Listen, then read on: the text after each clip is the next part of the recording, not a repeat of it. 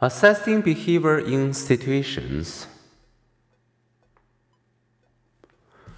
To predict pre- behavior, social cognitive psychologists often observe behavior in realistic situations.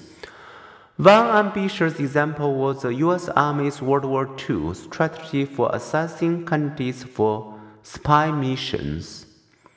Rather than using paper and pencil tests, Army psychologists subjected the candidates to simulated undercover conditions.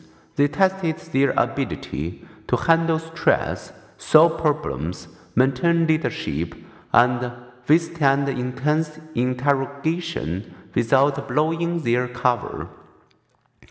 Although time consuming and expensive, this assessment of behavior in a realistic situation helped predict later success on actual spy missions. Modern studies indicate that assessment center exercises are more revealing of visible dimensions, such as communication ability, than others, such as inner achievement drive.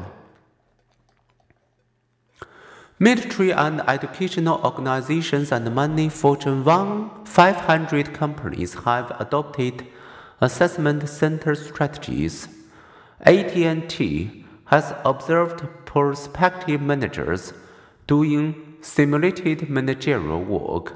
Many colleges assess students' potential via internships and student teaching and assess potential faculty members' teaching abilities by observing them teach. Most American cities with population of 50,000 or more have used assessment centers in evaluating policy officers and firefighters. These procedures exploit the principle that the best means of predicting future behavior is neither a personality test nor an interviewer intuition. Rather, it is a person's past behavior patterns in similar situations. As long as the situation and the person remain much the same, the best predictor of future job performance is past job performance. The best predictor of future grades is past grades. The best predictor of future aggressiveness is past aggressiveness. If you can't check the person's past behavior, the next best thing is to create assessment situations that simulates the task so you can see how the person handles it.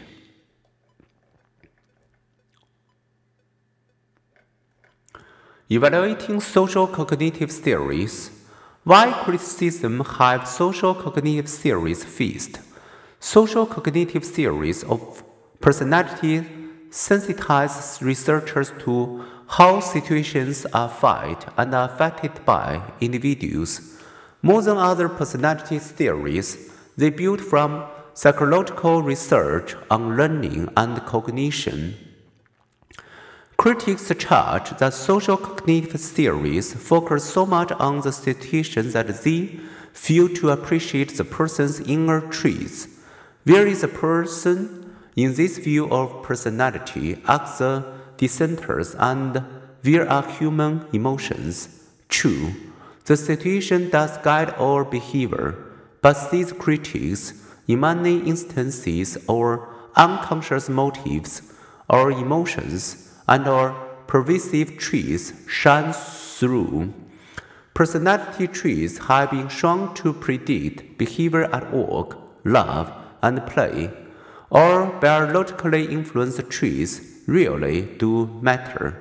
Consider Percy Pritikin and Charles each faced the same situation. They had jointly won a 90 million US dollar lottery jackpot. When Pritikin learned of the winning numbers, he began trembling uncontrollably, huddled with a friend behind the bathroom door while confirming the win, then sobbed. When Gill heard the news, he told his wife and then went to sleep.